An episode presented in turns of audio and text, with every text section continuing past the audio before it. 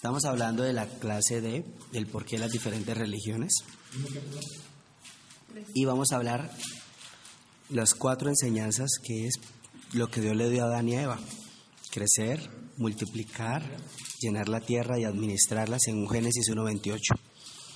Y cómo esto está muy marcado con lo que pasó en Babel. Entonces vamos a hablar de qué es la imagen. El libro de los Hebreos. ¿Quién, escribió Hebreos? ¿Alguien sabe? ¿No? Tranquilos que yo tampoco. Nadie sabe. Se le asume a Pablo, pero no, no creo que haya sido Pablo. Es un libro muy, muy denso. Hebreos 1. Escucha esto.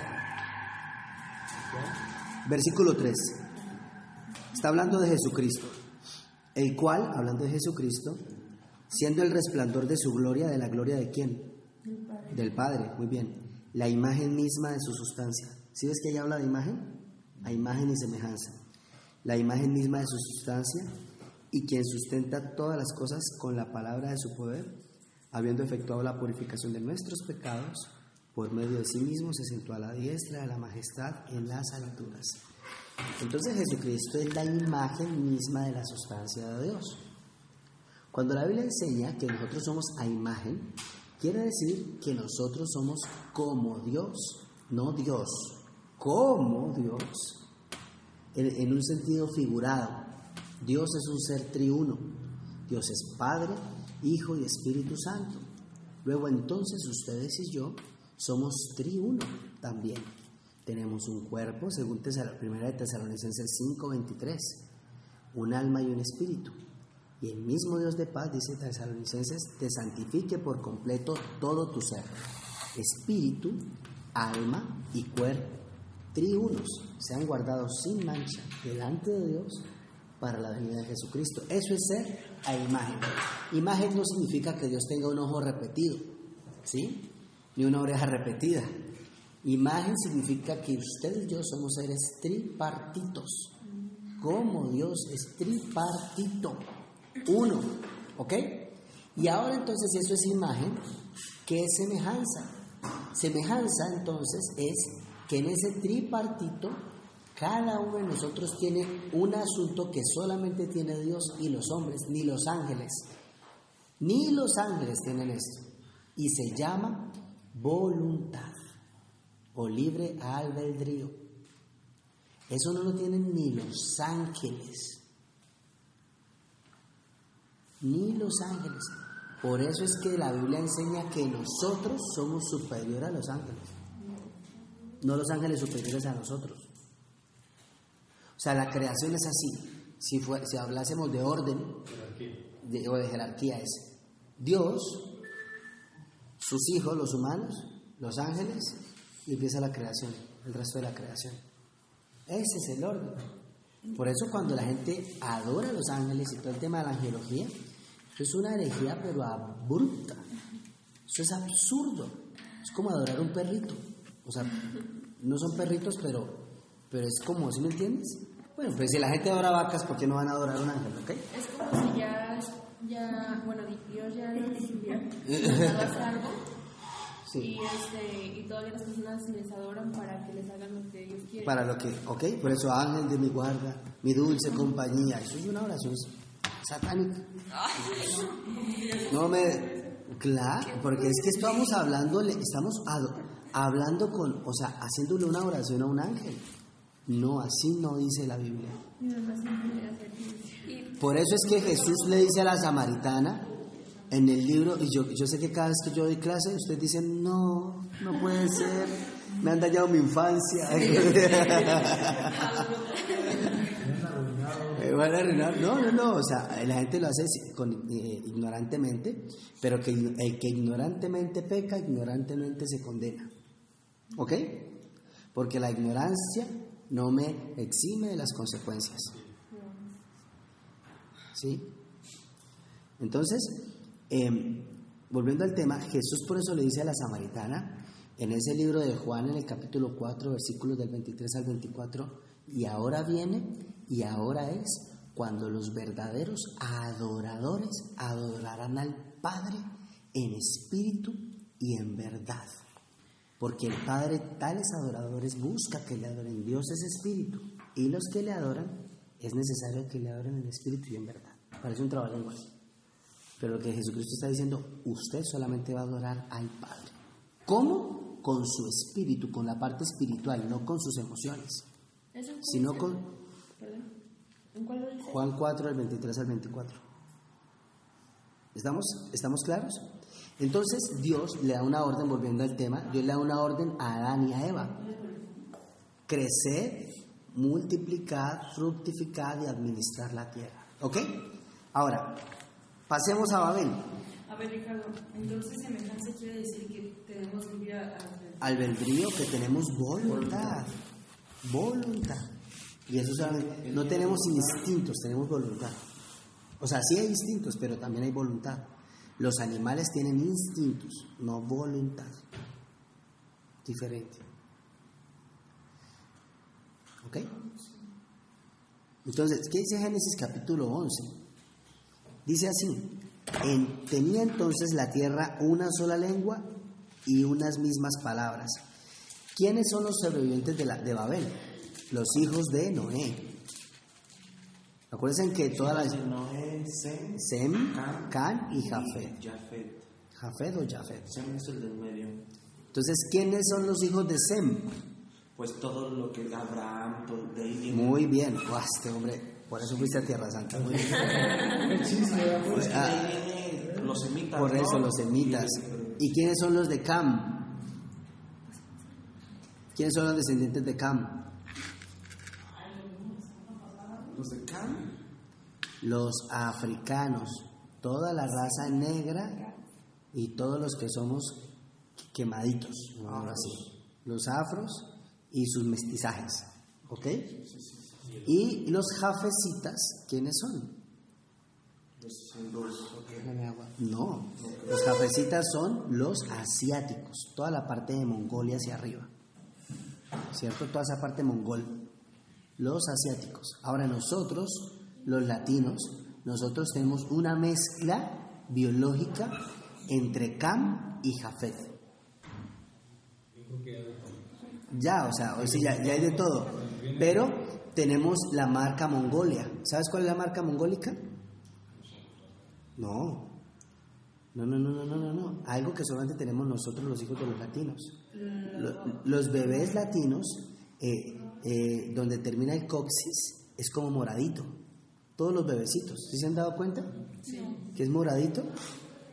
Esa parte donde termina el coxis, acá, es moradito. Miren un bebé, un bebé. No, no, no, yo no les voy a mostrar. ¿Estamos de acuerdo? Pero usted que está casada, hágale el examen mongol a su esposo. Entonces usted le dice, a ver, muéstrame la marca mongólica, así se llama.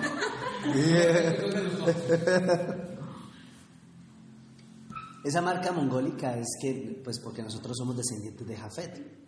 Sí, realmente hay como, como en el coxis donde termina está moradito, hay una marca moradita, ¿sí? Eh, pero nosotros tenemos una mezcla entre Cam y Jafet, ya somos como esa descendientes de ellos.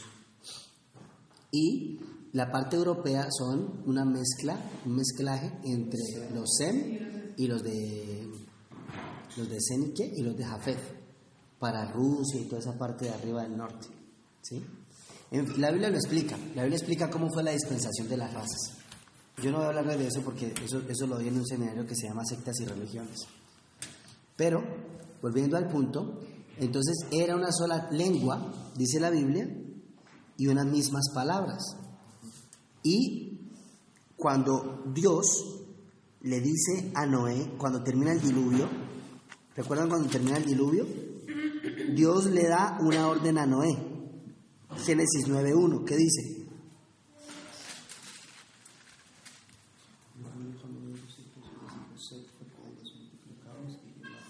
Léelo, léelo en voz alta. Dios bendijo a Noé y a sus hijos y les dijo, sed fecundos, multiplicaos y llenad la tierra. Le dio la misma orden que le dio a Adán. ¿Por qué Dios le da esa misma orden a Noé? Porque volvió. mm, La tierra volvió. Bueno, ya pasa- no había. humanos. No, Sí. a- Acabó con todo el pecado con el diluvio. Y entonces de ahí resurgió otra vez. Vuelve a empezar. Exacto. Y es la misma instrucción. Tres cosas acá. Fructificad, o sea, sean productivos, multiplíquense, o sea, tengan hijos, o duplíquense más bien, porque eso habla más de duplicación, y llenen la tierra, y llenar la tierra, ¿qué era? Literalmente llenarla, ¿no? O sea, llegar a todos los continentes de la Ya tierra. no, ya no. ¿Cómo? Aquí ya no administran. aquí Acá ya, ¿cierto? No, más mal administrados. Eh, versículo, capítulo 11 de Génesis.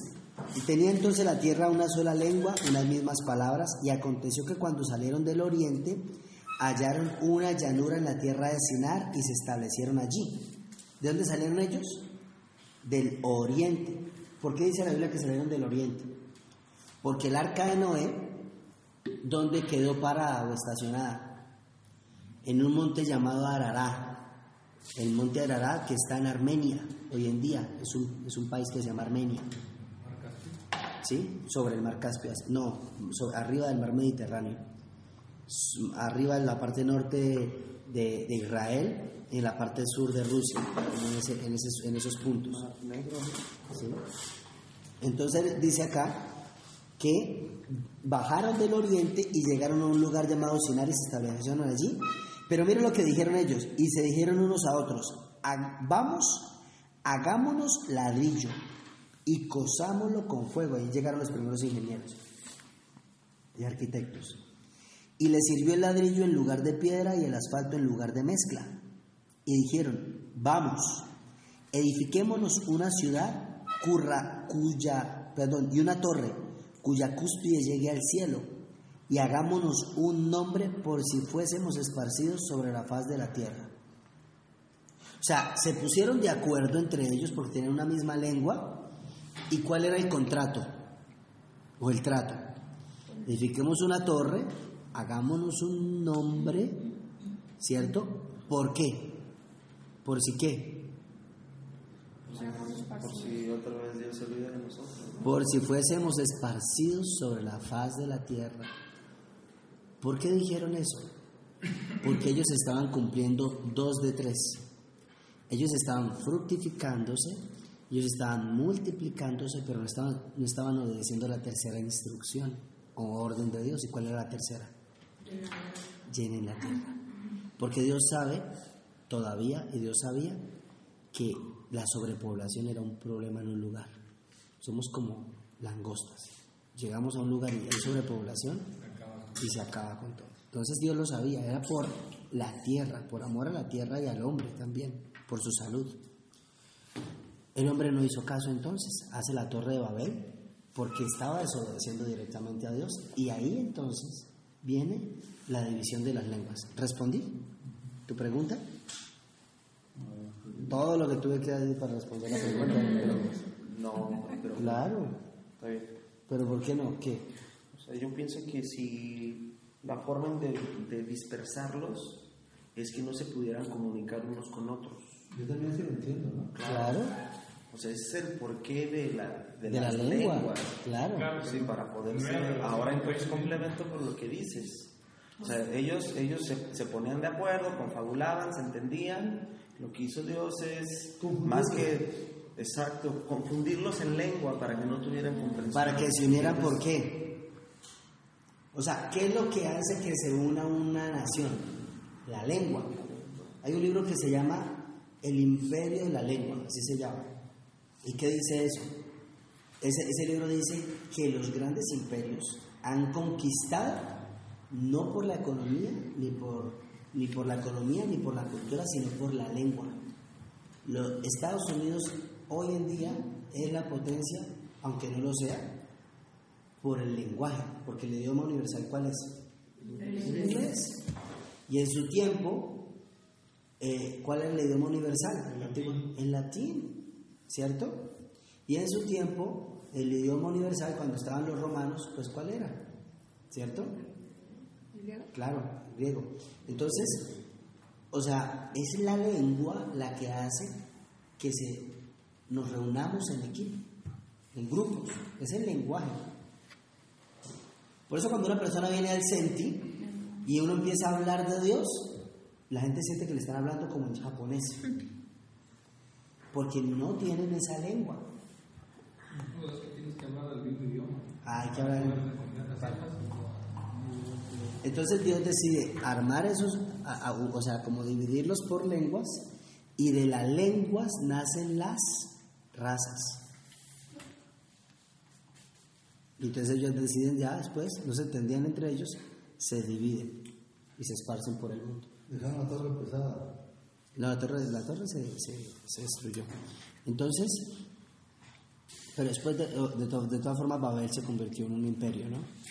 Ahora, ¿quién hizo esto? ¿Quién decidió organizar todo esto? Según la Biblia. La Biblia lo dice en el Génesis capítulo 10. ¿Qué versículo? Tienes una Biblia en casa. ¿Estas son las desde el 1? No sé. Checas, si hay una Biblia en la oficina, mi Andreita, por favor. Génesis 10, versículo número 8 y 9 y 10. Lo lees por favor al que quiera. Yo. A ver. Dice, y Cus engendró a Nimrod, quien llegó a ser el primer poderoso de la tierra. Este fue vigoroso cazador delante de Jehová, por lo cual se dice, así como Nimrod, vigoroso cazador delante de Jehová. Y fue el comienzo de su reino Babel. Acar, Entonces, ¿quién era el rey o el poderoso de Babel? Nimrod, la Biblia lo dice. El primer poderoso de la tierra fue él. Ahora, existe, existen como ya tradiciones, em, tradiciones antiguas, que no está escrito acá, que Nimrod estaba casado con una mujer llamada Semiramis y que Nimrod muere asesinado por un animal y esta mujer a los dos años de la muerte de Nimrod queda embarazada. Entonces ella dice que Nimrod la- mandó sus rayos, porque Nimrod se convirtió en el sol, o se fusionó con el sol y mandó sus rayos y ella quedó embarazada. Eso es lo que ella dijo, ¿no? Estoy hablando que esto aconteció por ahí hace unos 5.000, 6.000 años antes de... Entonces ella queda embarazada y entonces su hijo se llama Osiris. Y entonces ella dice que ella fue engendrada por los rayos del sol, pero que su hijo era la, la reencarnación de Nimrod. ¿Sí? Y efectivamente ella parte de Nimrod en muchas partes y lo envía a, toda la- a todo el imperio antiguo conocido. Y se manda a hacer imágenes de la madre y el hijo. O sea, una, una mujer sosteniendo un niño en sus brazos. Y bueno, ¿pero por qué lo hace ella? ¿Por qué creen ustedes? ¿Por qué hace eso? Y después eso se replica en otras culturas, ¿cierto? Eh, en la egiptología se replica lo mismo, en la, mitología griega se replica, se replica lo mismo con, con Hércules, eh, Zeus, y este, en, todas las, en todas las culturas, porque eso es cultural. En todas las culturas del mundo está lo mismo, el culto a la madre sosteniendo un niño en sus brazos. ¿Por qué? ¿Por qué ella lo hace? Porque es de ahí donde nace todo esto. Somos tan diferentes que nos parecemos entre todas las religiones. ¿Por qué? Por una sencilla razón. Porque ella conocía la promesa de Dios hecha a la mujer. Y tu simiente herirá la cabeza de su simiente. O sea, ella sabía la profecía, que una mujer en un vientre virginal tendría al Salvador del mundo. Ella lo sabía. Entonces, como ella comete un acto, digamos, de, de adulterio, aunque ella estaba muerto, pues ella cubre eso y manipula la profecía a su propia conveniencia y a partir de ahí, en el resto de las culturas, se, se hace lo mismo. Por eso es que, es que, por ejemplo, las personas cultas, cultas, cultas que leen mucho, cuando, cuando se les habla de, María y el hijo, dice, ah, yo escuché esa misma historia para la India. La misma. Y eso es lo mismo que decían los egipcios con Horus, ¿cierto? Lo mismo, los griegos también lo decían. No me acuerdo si era Atenea, no me acuerdo quién era, pero decían la misma historia. Y en todas las culturas se replica la misma historia, porque se manipuló la profecía. ¿Me comprenden? El diablo tenía que hacer eso, para que, para que mucha gente se perdiese, o sea, no, no pudiese ver al Salvador del mundo. Pero hay una gran diferencia, que Jesucristo sí nació. O sea, Jesucristo no es una mitología. El resto, la gran mayoría fueron mitologías, historias inventadas. Pero Jesucristo sí nació, sí creció, sí murió y sí resucitó. Y esa es una gran diferencia. Que Buda, como lo dice eh, de Remidos, está en una tumba. ¿Cierto? Mahoma está en una tumba. Pero Cristo, la tumba está vacía. ¿Bien? ¿Estamos hasta aquí claros? ¿Sí? Aunque, aunque, aunque los musulmanes dicen que Mahoma ascendió a los cielos en un caballo blanco. Entonces, por eso se tanto la Virgen de Guadalupe. No, por eso aquí no, o sea, en las culturas, sobre todo las, las culturas, las culturas, casi todas las culturas, hay una, sí hay un amor a la madre en el tema de la adoración, pero eso también va ligado mucho a, al dolor que hay hacia la paternidad. Porque mira, en una familia, te voy a decir algo, si se destruye la paternidad, se destruye toda una generación. ¿Sí me comprendes? ¿Qué se tiene que hacer entonces? Si el padre murió, si el padre se fue, si se respeta la figura de ese padre, sus hijos van a estar bien. Pero si esa figura se irrespeta, de ahí en adelante la identidad de todos sus hijos va a quedar marcada, se va a desconfigurar. Entonces, si se da la cabeza, se destruye el cuerpo. Por eso la figura del hombre es una figura tan... O sea, ¿qué, qué es lo que dicen las mujeres? Todos los hombres son iguales. Todos los hombres son cortados por la misma tijera.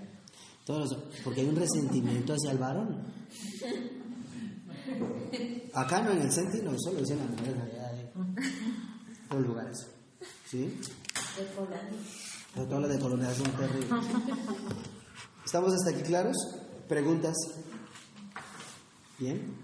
Les doy un pequeño resumen de cómo, de cómo nacen las religiones. A partir de eso nacen las religiones. Hay, hay, una, hay un video en YouTube cortico, dura como seis minutos o siete. Lo pueden leer, se llama El origen de las religiones. Y habla en rock, habla de todo esto que les estoy diciendo. El origen de las religiones. Bueno, vamos a, vamos a entrar en materia a hablar de la respiración espiritual, por Dios santo. ¿Ya lo hablamos? Ah, ¿ya lo hablaron con Paola? Ah, bueno, No hay ninguna duda. ¿No hay ninguna duda hasta ahí? De respirar e inhalar. ¿No hay dudas con respecto a esto? Que hablamos ahorita de... ¿No? Muy bien. Lo vemos usted y como Sí, bueno, vamos a ver entonces la, cómo conocer la voluntad de Dios. Este tema es... ¿Cómo que? ¿Cómo conocer la voluntad de Dios? Yo creo que la pregunta más compleja de respondernos es, ¿qué es lo que Dios quiere? ¿Será que esa es la persona que Dios quiere para mí? ¿Sí o no? Entonces la gente tira la moneda, a ver el cabecillazo. Y cae la moneda parada. Entonces, la pregunta que uno siempre ha querido saber es, ¿cuál es la voluntad de Dios? ¿Será la carrera que Dios quiere para mí? ¿Será la profesión? ¿Cuántos hijos Dios quiere que yo tenga? En fin. En fin, todo el tiempo estamos en una Y. Y en esa Y necesitamos saber cuál es la voluntad de Dios, hacia la derecha o a la izquierda. No porque seamos inútiles en nuestras decisiones, incapaces, ¿ok? No por eso, porque uno puede pensar entonces, ay, entonces Dios lo que quiere es autómatas. No, Dios no quiere autómatas. Dios lo que quiere es que usted sujete su voluntad a la voluntad de Dios. Y para esto existen cinco aspectos importantes que son como síntomas, llamémoslo así, que se van a despertar en su interior para conocer la voluntad de Dios en esa pregunta que usted tiene.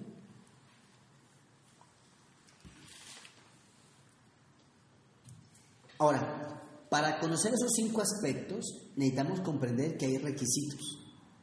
¿Sí? Eso es como cuando usted, cuando usted va a pasar un currículum, ¿cierto? A usted, le, a usted, por ejemplo, le pueden decir, necesitamos personas entre los 20 y 35 años que manejen perfectamente el inglés este, y que hayan terminado cierta, cierto nivel de estudios. Entonces usted podrá tener entre 20 y 35 años, terminar cierto nivel de estudios, pero el inglés lo, lo machaca. En vez de decir hola, dice bye, y así. Entonces, si, que, o sea, por más de que usted tenga muchas cosas, si no cumple todos los requisitos, no puede aplicar. ¿Me comprende esto? Pues así pasa con la voluntad de Dios. Usted necesita requisitos específicos para aplicar, a entender la voluntad de Dios. Que por cierto, la voluntad de Dios, según el apóstol Pablo, chiquis, es buena, es agradable y es perfecta. Esa es la voluntad de Dios. Buena, agradable y perfecta, según Romanos capítulo 8. Pues, hablemos de esto. ¿Romanos qué? Romanos 8. Mm, ¿Es bueno y qué? para que conozcáis, Buena, agradable y para que perfecta. conozcáis cuál es la, la buena voluntad de Dios, agradable y perfecta. Romanos 8. Romanos 8, me acuerdo del versículo, pero es Romanos 8. Entonces, a ver, pongamos este caso.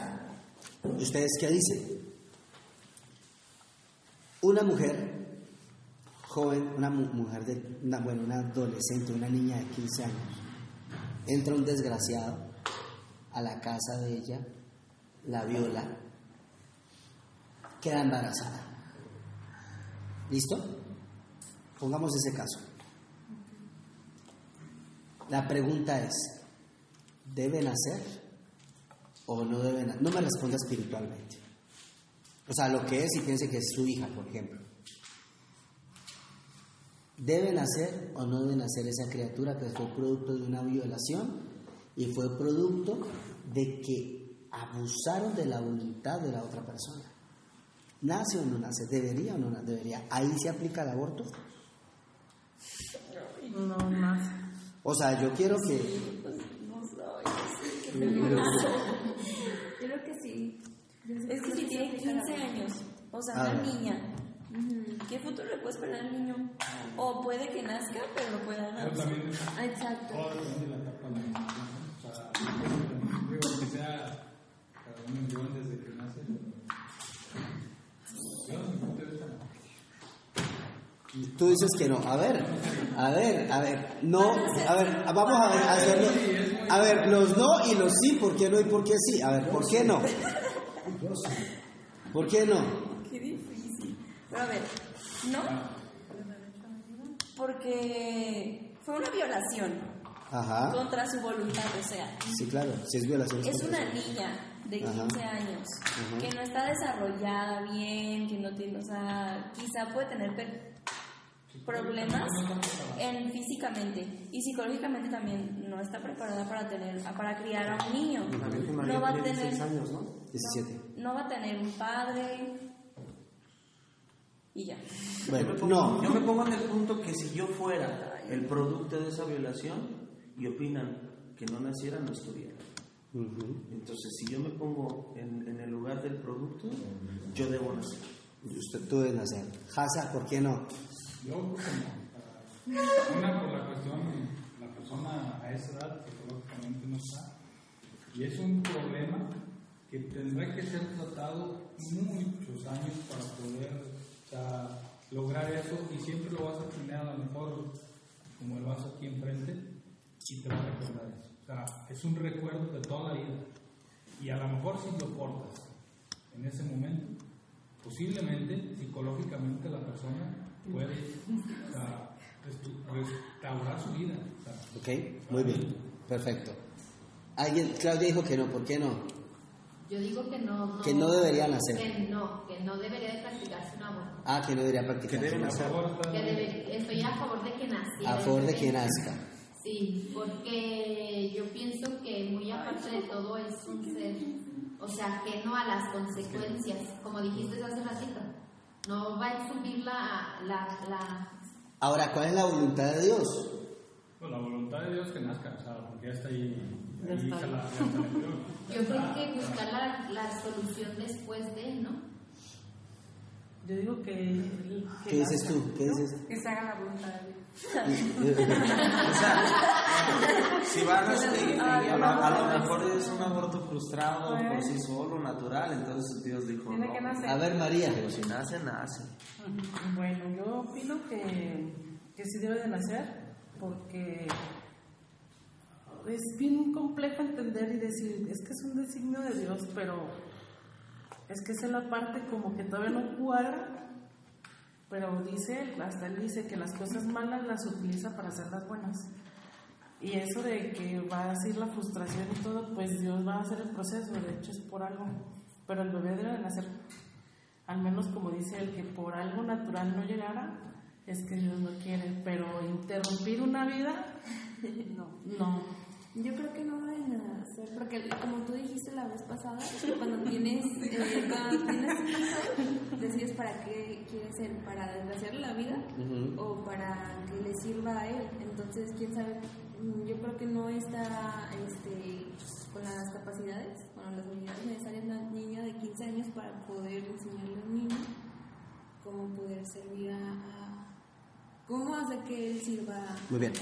¿Cuánto yo? Ahora, ¿Qué falta ella? a ver. Yo creo que debe nacer porque algo así como lo que dijo María, que pues se puede transformar las cosas muy malas en cosas muy buenas, y así como, como Jesús hacía, no estoy diciendo que seamos como Jesús, pero poder, no sé, imitar su, lo que hizo él, que, que transformaba a los, a los más, a las peores personas en las mejores personas. Entonces, las cosas buenas pueden tapar las cosas malas. Y tal vez de esa manera Ok. que nazca.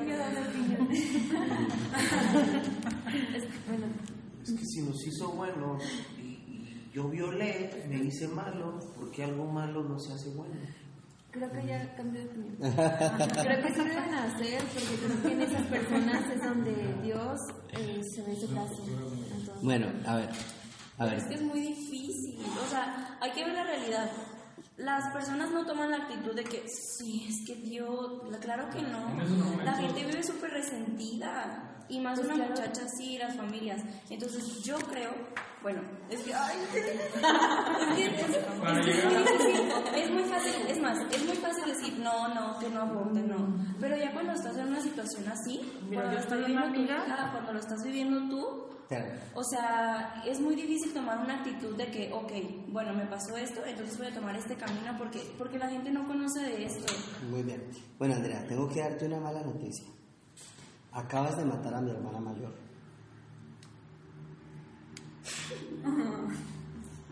Porque mi hermana mayor fue producto de una violación. A mi mamá la violaron a los 15 años. Ay, no, nomás yo la mataba. ¿Ya? O sea, No lo tomen personal. no, no, no, no, claro. No lo tienes que hacer con la O sea, que- que- que- o sea, que quiero, quiero explicarles que particulares. Escúcheme, esto es muy importante. Dios nos dio libre albedrío, ¿estamos de acuerdo? Dios no elige la forma, la forma la elige el humano, pero el propósito es divino. ¿Sí me entienden esto? O sea, el propósito es divino, Dios lo elige. O sea, Dios no eligió que esa persona fuese producto de una violación, eso es humano. Pero si Dios en medio de ese dolor, ¿cierto? Permite que sea engendrada una persona, por ejemplo, es porque Él tiene un plan. Yo quiero decirles que mi hermana mayor es una mujer de Dios, trabajadora social, ¿sí? Y, y tiene una familia maravillosa. Sí, los daños son terribles, claro, para la madre, para la hija, pero no hay nada que Dios no cambie, que no transforme de lo malo, como podemos decir, o de lo difícil, a lo bueno. Claro, claro. Eh, a mí me sorprende la cantidad de, por ejemplo, mi hermana, mi hermana este, dirige un, un grupo de oración relativamente grande y, y me sorprende la, cómo Dios la usa en ayudar a las personas a reconciliarse con su paternidad, en que ella nunca conoció a su papá. Pues sí, pues, ¿cómo lo iba a conocer? Pero yo una vez conversando con mi hermana, ella me decía, si yo tuviese la oportunidad de platicar con mi papá, si yo, pudiese encontrármelo y saber quién fue, porque pues no se sabe, yo solamente le diría gracias, porque tú diste la semilla para que yo naciera. Eso es lo que tenías. Claro, para uno llegar a ese nivel, uno necesita mucha sanidad interior, mucha sanidad. ¿Sí? Pero ¿qué dice la Biblia? Ahora, la Biblia, la Biblia enseña, eh, ¿cuál es uno de los mandamientos? No matarás. ¿Cierto? Ahora, segundo, ¿será que cuando ya está engendrado el óvulo, ya hay vida? ¿Sí o no? Sí, sí ya hay vida. Definitivamente. Eso no es cierto que, que durante las primeras 48 horas, eso no es mentira, ya hay vida. No hay vida consciente, pero ya hay vida. Y eso que llamamos producto es una vida. ¿Sí? Y el Salmo 139 lo explica. Miren lo que dice. ¿Salmo qué? Salmo 139. Andrea, no mentira, no mataste a mi hermano. Pero la amo. Yo agradezco mucho a Dios por tener esa hermana mayor. Qué regalo. ¿139? Salmo 139, versículos 13 al 17. ¿Quién lo quiere leer, por favor? Porque tú formaste mis entrañas, tú me hiciste en el vientre de mi madre, te alabaré, porque formidables, porque formidables, maravillosas son tus obras. Esto es marav- maravilloso. Estoy maravillado. Estoy maravilloso. Y mi alma lo sabe muy bien. No fue encubierto de ti mi cuerpo, bien en que, en que oculto mi, mi formado y en- entre, en- Entretejido. entretejido en lo más profundo de la tierra. Mi embrión vieron tus ojos, y en tu libro estaban escritas todas aquellas cosas que fueron luego formadas sin faltar una de ellas. Cuán preciosas me son, oh Dios, tus pensamientos y cuán grande es la suma de ellos. ¿Saben quién escribió eso? David. David. ¿Y saben quién era David? El hijo de un adulterio. David no era un hijo legítimo, era un hijo ilegítimo. Sí, Era el menor de todos, ¿no? pero fuera del matrimonio. Por eso lo tenían por allá. Ni lo contaban como hijo. Era un hijo ilegítimo. Y David entendió que Dios no escogió la forma, pero lo escogió a él. ¿Me entienden? Dios no elige la forma. La forma la elige el hombre. Pero cuando hay una vida, es porque Dios eligió esa vida. Entonces dice, dice David, esto, varios conceptos. Porque tú me hiciste en el vientre de mi madre, y por eso te alabaré. Estoy maravillado, formidables son tus obras, mi alma lo sabe bien. Y dice, y mi embrión vieron tus ojos. Hasa, ¿qué es un embrión? Es cuando está a los segundos. a los segundos. En ese, mi embrión vieron tus ojos. Dice. después del huevo sí, botón. ¿Dónde? Bueno, está bien. ¿sí? Entonces dice, y en tu libro estaban escritas todas aquellas cosas que luego fueron formadas, sin faltar una de ellas. Por lo tanto, y mismo, es que yo sí soy un hombre que yo creo firmemente en que, o sea, que uno tiene que comprender la, o sea, que uno tiene que no, como manipular la voluntad de Dios. Hay algo que se llama soberanía divina. ¿Sí? Y ustedes han visto muchos casos de muchachos que nacen sin piernas, sin brazos, y, cómo son usados para dar inspiración a otras vidas. O sea, lo que quiero decirles es que Dios no pierde nada. Dios todo un desierto lo puede cambiar a un Edén. Dios puede agarrar un hombre que fue formado bajo las faldas de Faraón, ¿cierto? Y, lo puede, y le metieron toda una cultura y lo, y lo diseñaron como un guerrero para seguir alimentando un imperio. Y puede agarrar un hombre de esos y transformarlo en un hombre que libere todo un pueblo, como Moisés. O sea, no todo lo malo es malo. eso, es lo que quiero decir. Que uno no lo entiende en el momento, ¿quién lo va a entender?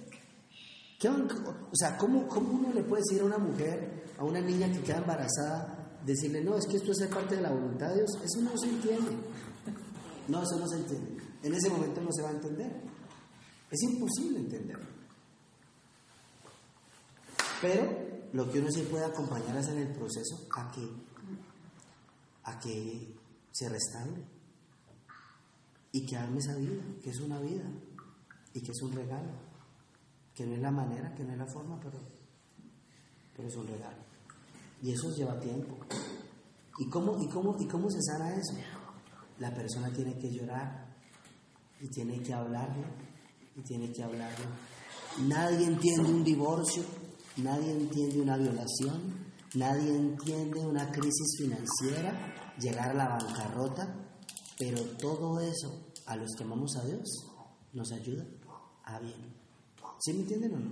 Entonces, un requisito es lo que dice el Salmo 139, versículo 23, ya que están ahí. Examíname, oh Dios, y conoce mi corazón. Pruébame y conoce mis pensamientos y ve, perdón, y ve si hay en mi camino de perversidad y guíame en el camino eterno. Hay que estar dispuesto a ser examinado por Dios en el corazón, porque ¿cuál es la intención de pronto de un aborto? ¿Quitarme del dolor? ¿Desquitarme? No sé cuál sea la intención, pero lo que yo sí les quiero decir es que un niño nunca muere cuando es un aborto, por ejemplo. Nunca muere. Yo que he tenido que atender mujeres que han abortado, esos niños nunca mueren porque siempre están diciendo ya tendría dos años. Ven un niño y pum, dicen ya tendría dos. Va creciendo en su mente el niño. O sea, ojalá que uno, y se acabara ahí, no muere.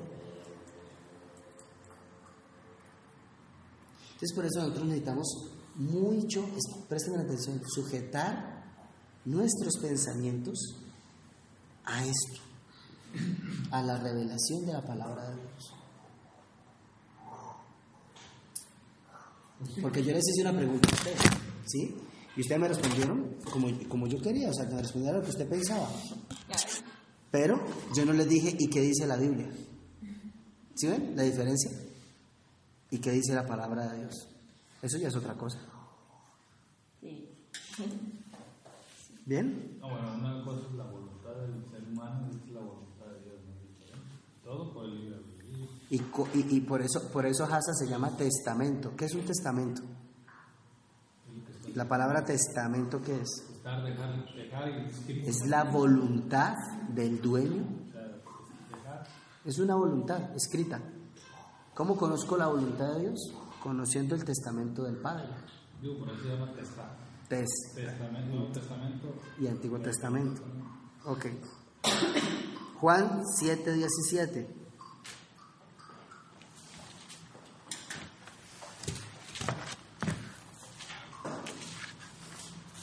Este es de esos temas que uno dice, ay Dios mío. Andrea. Pero aprende uno, ¿sí o no? En la escuela, en la escuela suena mucho este tema. Juan 7, 17. ¿Y qué piensan los psicólogos? Claro que eso hay una línea. Que sí.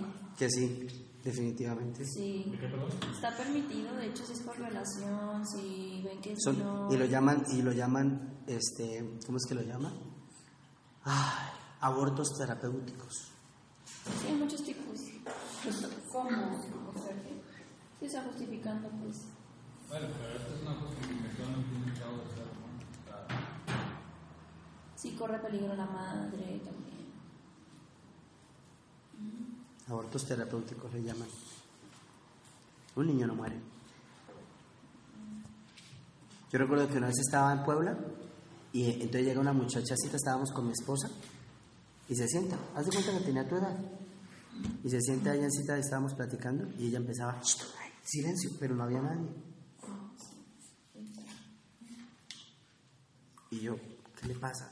Y platicaba y platicaba, ya por favor siéntese y obedezca. Yo, cuando terminé te dije, ¿a quién estás hablando? Y me dijo, a mi hijo. ¿Cómo? Es que yo aborté hace tres años y hoy tiene ya tres años.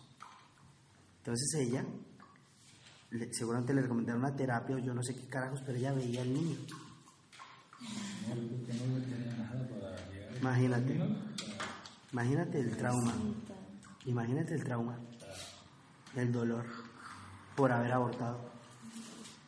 Sanar a esa mujer nos costó el trabajo de oración, de, enseñarle la Biblia, todo eso, dos largos años, para que ella lo enterrara, porque no lo enterraba.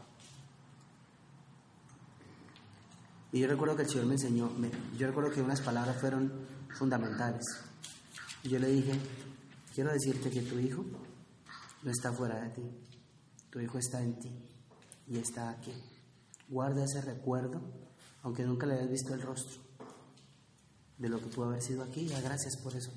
Pero, pero, pero imagínate esa mujer que hubiese llegado 10 años con ese man ahí creciéndole, o sea, hablando con un hombre de 20 después o teniendo problemas con un hombre de 15 años, caía en esquizofrenia. Iba a llegar a un estado esquizofrénico. Terrible. Entonces, no, para no, claro. Claro, total. Sí, es totalmente diferente para un hombre que para una mujer. ¿Qué dice Juan 7, 17? El que quiera hacer la voluntad de Dios conocerá si la doctrina es de Dios o si yo hablo por mi propia cuenta. Entonces, nosotros necesitamos tener claramente el anhelo por hacer la voluntad de Dios. Claramente. Claramente. Lucas 19:10 dice, porque el Hijo de hombre, del Hombre vino a buscar y a salvar lo que se había perdido. ¿Sí? O sea, si ustedes se dan cuenta, casi siempre cuando se habla de Dios, se habla de un Dios que viene a condenar, ¿cierto? Que viene a castigar, arrepiente que te vas para las llamas del infierno. Casi siempre se enseña un Dios así, pero la Biblia enseña lo contrario. Dios vino a salvar lo que se había perdido. Esa es la enseñanza que nosotros tenemos que tener de Dios. Ahora, ¿cuál, ¿cuáles son los cinco pasos para conocer la voluntad de Dios? El primer paso, la palabra de Dios. La palabra de Dios. Acompáñame en el libro de Timoteo, capítulo número 1.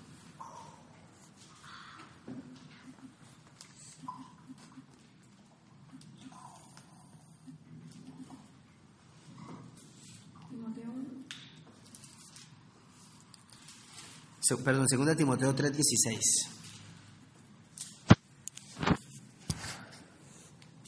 Segunda Timoteo 3:16. Toda la escritura es inspirada por Dios y útil para enseñar, para redarguir y para corregir, para instruir en justicia. Ese versículo es muy clave, yo creo que es un versículo que nos tenemos que aprender. Segunda Timoteo 3:16. O sea, la Biblia, la escritura, primero es inspirada por Dios y pues cumple estos aspectos, ¿no? Enseña, redarguye, corrige e instruye. Lo veíamos en la clase pasada, ¿recuerdan esto? Ahora, Juan 5:39, por palabras directas de Jesús que salieron de su, boca, Jesucristo mismo dice en Juan 5:39, escudriñad las escrituras, escudriñad las escrituras, porque a vosotros os parece que en ellas tenéis vida eterna y ellas son las que dan testimonio de mí. Hay que estudiar, escudriñar las escrituras profundamente para conocer la voluntad de Dios. ¿Con quién me casaré? Esa es una pregunta bien importante, ¿no? Yo recuerdo que cuando yo me iba a casar, o no me iba a casar más bien, cuando yo estaba en el proceso de que me gustaba mi esposa y todo ese tema, yo le pregunté a Dios, yo necesito que tú me digas en tu palabra que es con ella, la que, con esa mujer con la que tú quieres que yo me case. Mira, eso fue literal, pero literal, pero literal. Eso me lo dijo en el libro de Oseas, en el capítulo número 12, no se me olvidará. ¿Quieren leerlo? Sí. Y el chisme, ¿no? El chisme como les gusta. a ustedes, Dios sabe. ¿Qué dijiste? ¿El paso número uno? La Biblia. ¿Cómo? La palabra. De Dios. ¿En qué? Oseas. ¿Cómo se escribe eso? Oseas. Como tú, como tú dices, Oseas. O sea, Oseas. entonces el- el- ¿Oseas qué? es el profeta, como- el profeta fresa de la Biblia. ¿No sabes qué? No sé. No está. Sí. ¿Está chiquito? ¿Doce? Doce. Ya les digo el versículo exacto. ¿Dónde está?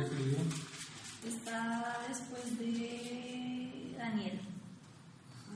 Ezequiel, Daniel. A ver. Y antes de. A ver. Antes de Amos. Ah, no, de Joel. Ay, de, de, ¿Sí? O sea, es 4 12, pero. O, o sea, 12, 12. Ay, yo le puse rojo. O sea, 12, 12. Y dice así: Mira lo que Dios me dijo hablando de mí. Me dice, pero Jacob, poniendo a Ricardo, huyó de la tierra de Arán. Yo en ese tiempo vivía en República Dominicana. O sea, Dios me dijo, usted tiene que salir de aquí. Mira, mira lo que es uno tener entendimiento. Pero Jacob huyó de la tierra de Arán. Dios lo primero que me dijo es, usted tiene que salir de aquí. Yo vivía en Santo Domingo.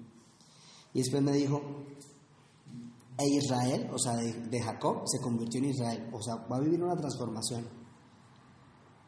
¿Y, y qué? Sirvió para adquirir mujer, o sea, pongas a trabajar, ¿cierto? A cuidar las ovejas.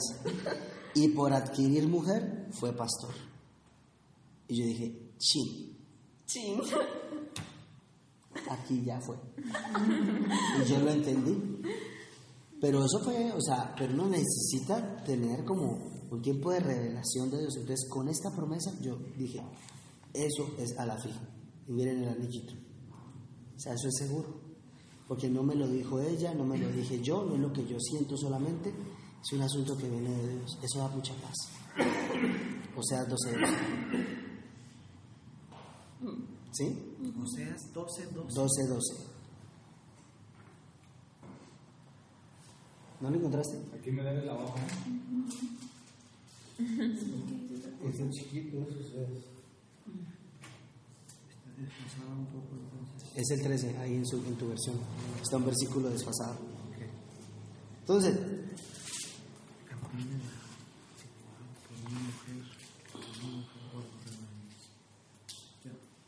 por ejemplo, uno dice, Señor, ¿será este el hombre para mi vida?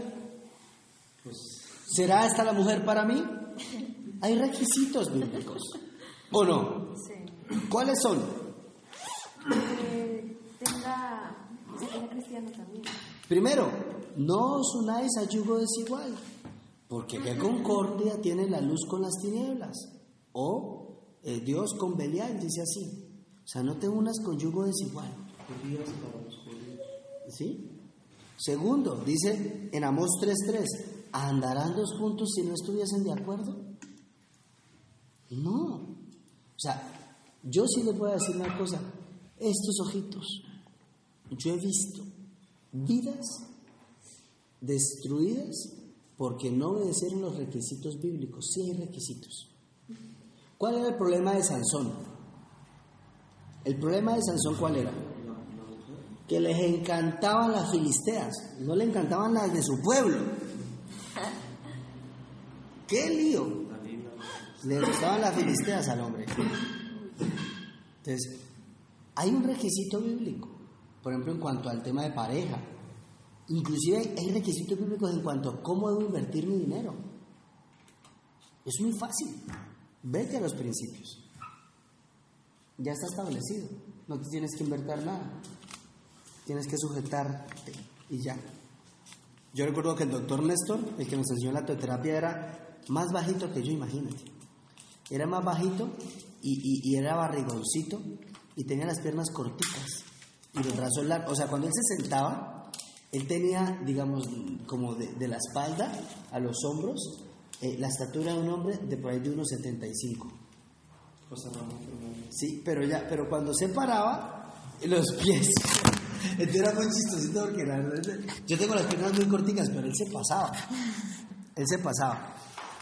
Y yo recuerdo que este señor cuando se paraba nos decía con un, con un ímpetu, con una fuerza, nos decía así, agarraba estos cinco deditos y decía, sujete su conocimiento a la revelación de la palabra y nos hacía así.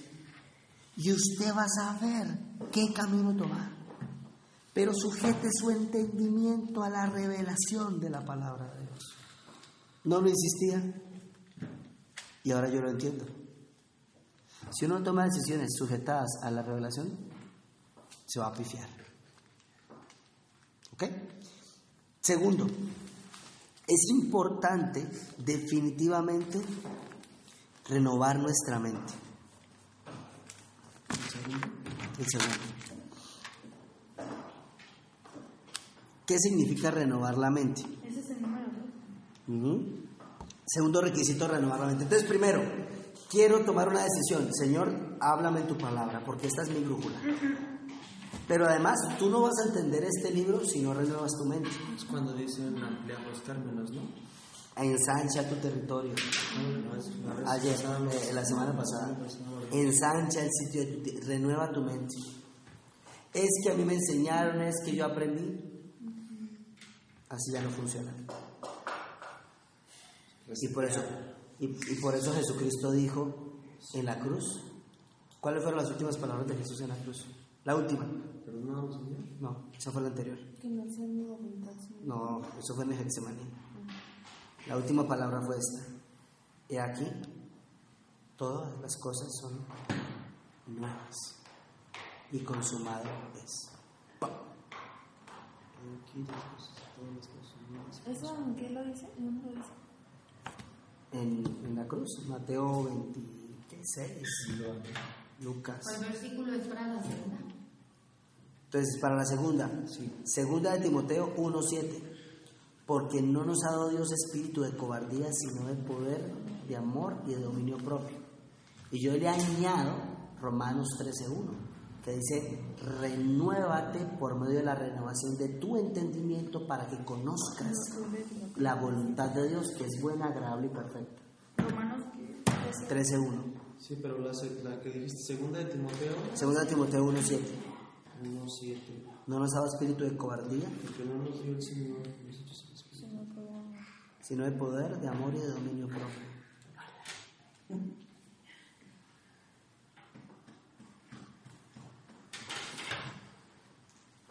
¿Por qué uno, no, por qué uno no, no- no toma decisiones en cuanto a la voluntad de Dios? A ver, dilo, dilo, ¿por qué? Porque la primera no, no nos conviene o creemos que no, no nos conviene. Porque uno tiene muchos esquemas mentales. Mira, yo, yo, te voy a, yo te voy a decir una cosa. Cuando yo me iba a o sea, cuando a mí me gustó mi esposa, yo, yo decía en mi corazón, pero yo no me voy a casar con ella, honestamente. Y te voy a decir por qué no. Por los esquemas mentales que yo tenía como hombre, porque los hombres tenemos casi siempre los mismos. ¿Cuál es el común de los hombres? Siempre tienen la tendencia a casarse con una mujer de su edad o menor. Esa es la tendencia, no mayor. Y mi esposa me lleva siete años. Entonces yo dije, uy, no. Y los hijos. Y uno de hombre empieza a preguntarse, a hacer tanta bobada en la mente. Entonces yo, yo le dije a Dios, no, o sea, muy linda y toda la cosa, pero una de mi edad. Pero siete años, ay, no, siete son siete, ¿estamos?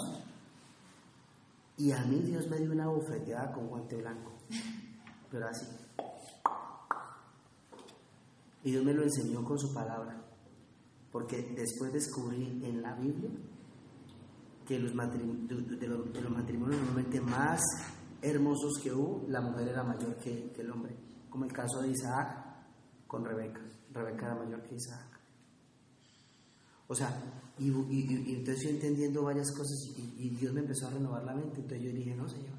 O sea, a mí me gusta primero, es muy bonita, me gusta, es una mujer de Dios, de estas nacen pocas, ¿cierto? Bueno, cierto, o más bien, nacen algunas, crían pocas y sobreviven algunas. No, o sea, No, qué bruto. Qué bruto yo voy a pasar esta oportunidad. No, Dios mío, renueva mi mente. Y yo empecé a decirle, Señor, renueva porque el problema no era que no me gustara, el problema era que mi mente me decía, no, no, es mayor, es mayor. Tonterías. Hay que renovar la mente. Hay que renovar la mente en cuanto a los negocios. Hay que renovar la mente en cuanto al matrimonio. Una vez piensa que el ya no hay nada que hacer con esta relación. En cuanto a la familia. ¿Cuántas muchachas jóvenes uno las escucha por sus propios traumas familiares decir, yo no me caso, pero si quiere que me embaracen. Yo tengo por ahí un hijo y yo lo mantengo con mi hijo. Soy suficiente. ¿Y cuántas mujeres piensan así? En que no se van a casar, pero sí van a tener un hijo. Montones, porque hay que renovar la mente. Bien. Tercero, Proverbios 12:15 dice, el camino del necio es derecho en su opinión, mas el que obedece al consejo es sabio. A ver, dos versículos. Lee por favor, Salle, Hebreos 13, 7. Y Casa, Hebreos 13, 17. Hay que ser sabios, es el tercer paso. Tercer paso es el consejo del pastor, del líder. ¿Hebreos qué, Ricardo? Hebreos 13:7. El consejo de tu líder espiritual, tu pastor. Hebreos 13:17. ¿Qué dice? Ok. Hebreos 13:7 dice: Acordaos de vuestros pastores. ¿Sí es esa? Que os hablaron de la palabra de Dios. Considerad cuál haya sido el resultado de su conducta e imitad Primero, escuchen a su pastor, miren lo que les enseña y imiten su fe. ¿Y qué dice el 17? Obedeced a vuestros pastores y sujetaos a ellos, porque ellos velan por nuestras almas como quienes han de dar cuenta. Cada vez que yo leo ese versículo, yo digo, ¿yo en qué me metí? ¿Qué lío tan grande el que yo tengo en mi vida? Porque dice, obedeced a vuestros pastores y sujetaos a ellos, porque ellos velan por vuestras almas, porque tienen que dar cuentas. ¿Sabes? Yo, yo cada vez que yo cada vez que leo ese pasaje yo digo, uy, yo en qué me metí, o sea, Dios mío, tengo que dar cuenta por Hazael en el Porque no, no, no, no entiendo. Ayúdame, Señor, porque esto es un hueso duro de roer. Y por eso yo insisto y mando el mensajito para que cuando yo llegue allá el Señor me diga, bien, buen siervo y fiel. Tú hiciste lo que tenías que hacer. Que el otro fue cabezadura, lo entiendo, pero tú hiciste, velaste por su alma, le enseñas ya. Pero, pero es que tengo una responsabilidad como pastor delante de Dios. ¿Me entiendes? Entonces, ¿cuál es el tercer paso? Obedezca a su líder.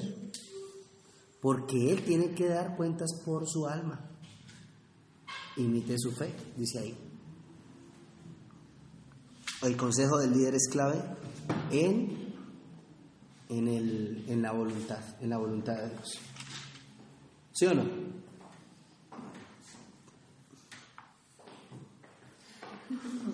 Respire, respire, respire. Ah. Cuarto paso, el papel de las circunstancias. El consejo del líder, del pastor. Cuarto paso, el papel de las circunstancias.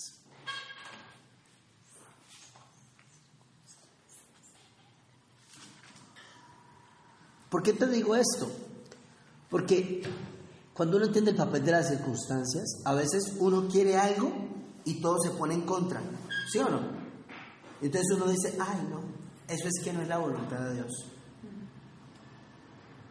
Pero en medio de las circunstancias uno tiene que aprender a diferenciar entre un no de Dios y un aún no. Es muy diferente un no de Dios a un aún no de Dios. No es tiempo. No es tiempo. Ahorita que iba a ir a Tierra Santa, honestamente, si a mí no me entregan esa visa ese viernes, yo no hubiese podido ir. Es más, yo recuerdo que el viernes te llamé, ¿no, Fernando? Te vas por otro lado. Y, y- y- y te dije, si, si cualquier cosa no voy, te llamo para que tú me ayudes con algo. Pero yo creo que voy a ir. ¿Recuerdas? Y él me dijo, ¿y si no te vas por otro lado? o sea, las circunstancias muchas veces se ponen adversas, no porque sea no, sino porque Dios necesita probar tu fe. Que tanto amas eso y hasta dónde vas a permanecer.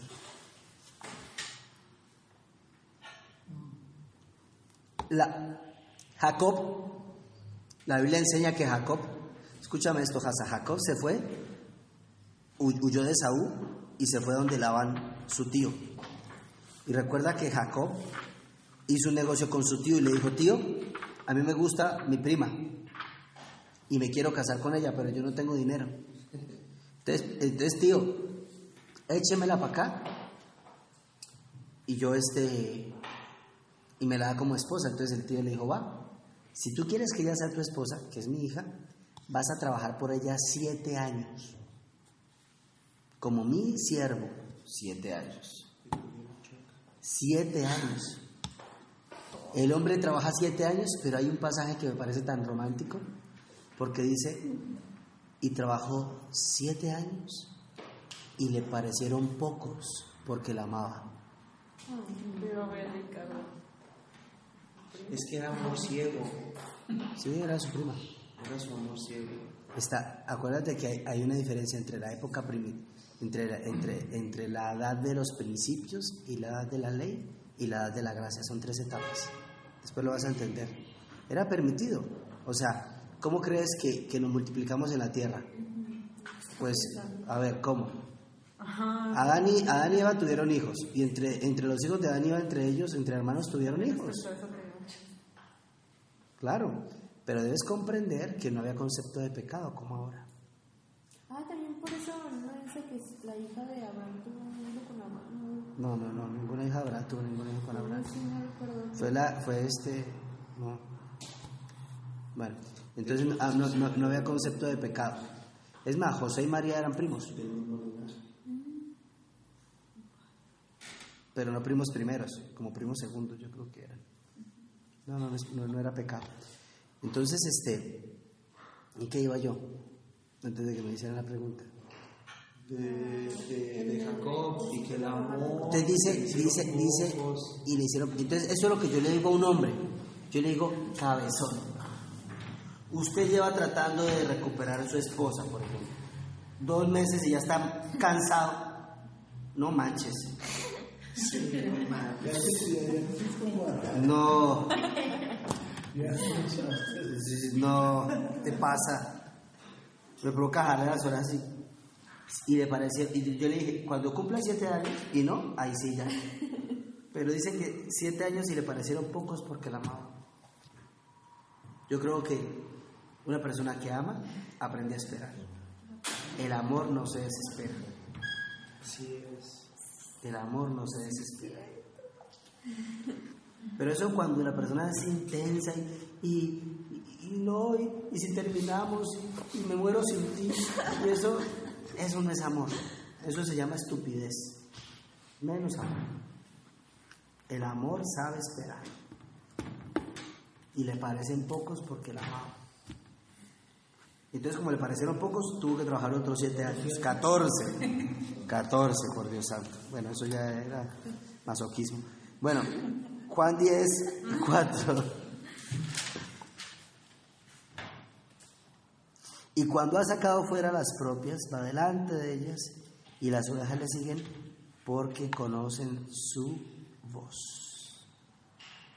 Con esto quiero decirles que Dios va a hablar con las circunstancias de la vida. Te va a hablar. Es lo que es es el cuarto punto. ¿Quieres conocer la voluntad de Dios? El papel de las circunstancias es importante. ¿Sabes qué pasa? Que todo se empieza a alinear.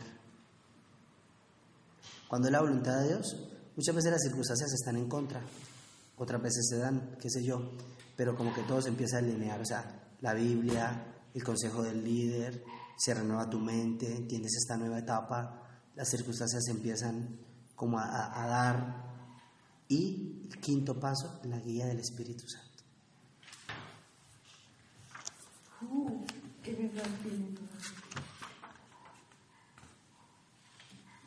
¿El quinto cuál dijiste? La guía del Espíritu Santo.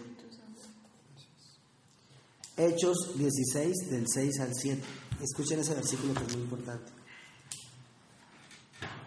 ¿Del qué, perdón? Hechos 16 del 6 al 7. Pablo quería ir a predicar a China, a Japón. Pablo anhelaba ir a Asia.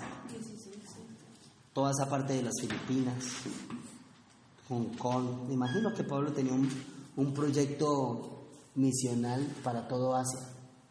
¿Pablo? Pablo, el apóstol Pablo.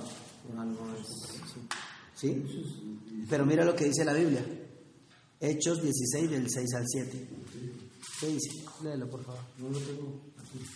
¿Lo tienes Hechos? Ah, no le gustaron. Hechos 16 del 6 al 7. ¿Quién lo tiene? Yo.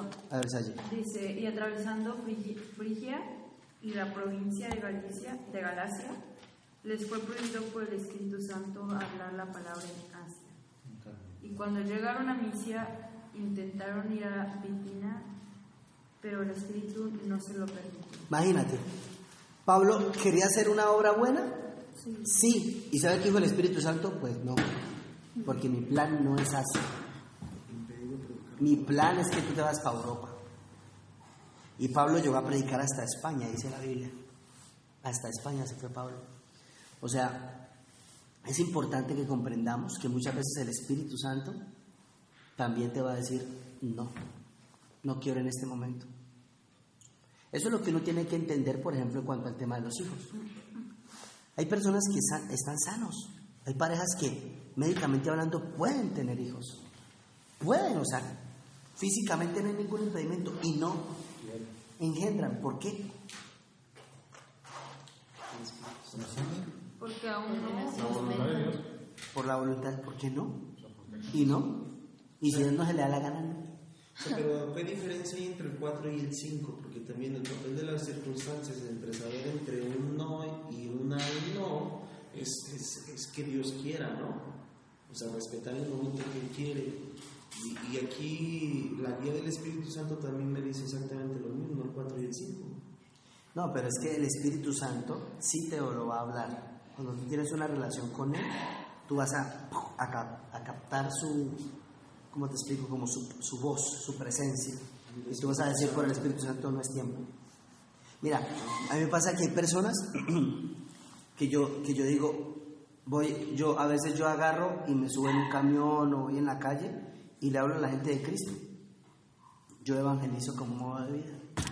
Y muchas veces voy a hablarle a alguien mí el Espíritu Santo, pero yo, yo digo, voy a hablarle a esa persona y el Espíritu Santo me dice, no. Y, yo, "Mm". y a veces no quiero hablarle a alguien y el Espíritu Santo me dice, sí. Y va. Eso me pasó una ocasión que estaba en la universidad, en la de Bogotá, y, y había unos tipos con huecos acá en las orejas, aretes en la nariz, o sea, tatuajes, eh, este, pero uy, fumando marihuana. eso. Entonces yo pasé y yo iba como con cuatro discípulos y el Espíritu Santo me dijo a ellos, así, a ellos, pero yo, o sea, uno percibe su presencia y su voz. Y yo dije, ay Dios mío, estoy... bueno, vamos, te dije a los discípulos, vamos a hablarles. Listo, pero así valientes. Uy, pero es que mira esa cara de malo y si nos pegan. No importa, no importa, vamos, vamos, vamos. Yo voy a ir adelante. Y yo me fui adelante, hermano. Y yo me fui adelante, pero yo convencido, eh, lleno del Espíritu Santo.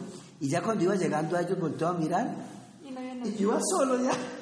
Se fueron estos sin vergüenza. Y me miraban desde un arbolito. Y cuando yo llego, estaban jugando ajedrez y fumando marihuana. Y entonces yo les digo, es que vengo a decirles algo importante y es que eh, Dios los ama, y- pero yo más asustado, yo, yo no sé ni qué dije, yo estaba asustado y se, y se empezaron a burlar de mí y quedé más aburrido, bueno, ya, gracias, Dios los bendiga y me fui. Y entonces uno de ellos me llamó, ven, pero el que tenía más cara de malo y me llevó aparte y me dijo, usted usted es muy loco, porque por menos hemos golpeado a gente. Pero yo estoy cansado de vivir así y yo creo que yo necesito a Dios. Hábleme. ¿Qué tiene para decirme? Y ese muchacho se convirtió después en el líder de jóvenes del CENTI allá en Bogotá. O sea, uno tiene que entender la voz del Espíritu Santo, ¿me comprende? Uno tiene que entenderla. Usted va a entender la voz del Espíritu Santo a quien debe hablarle de Dios, qué decirle a sus hijos, qué no decirle a sus hijos, cómo hablar con su esposa, su esposo. Él le va a guiar. Pero si le sale lo humano y le sale lo carnal, usted va a apagar la voz del Espíritu Santo y además lo va a contristar. Lo va a poner triste. Nosotros necesitamos la voz del Espíritu Santo. Sí hay una gran diferencia entre las circunstancias y la voz del Espíritu Santo. Porque Él te va a impulsar o te va a frenar y lo vas a percibir. ¿Sí? ¿Listo familia? ¿Preguntas? No. ¿Quedó claro todo? ¿Más claro que el agua turbia?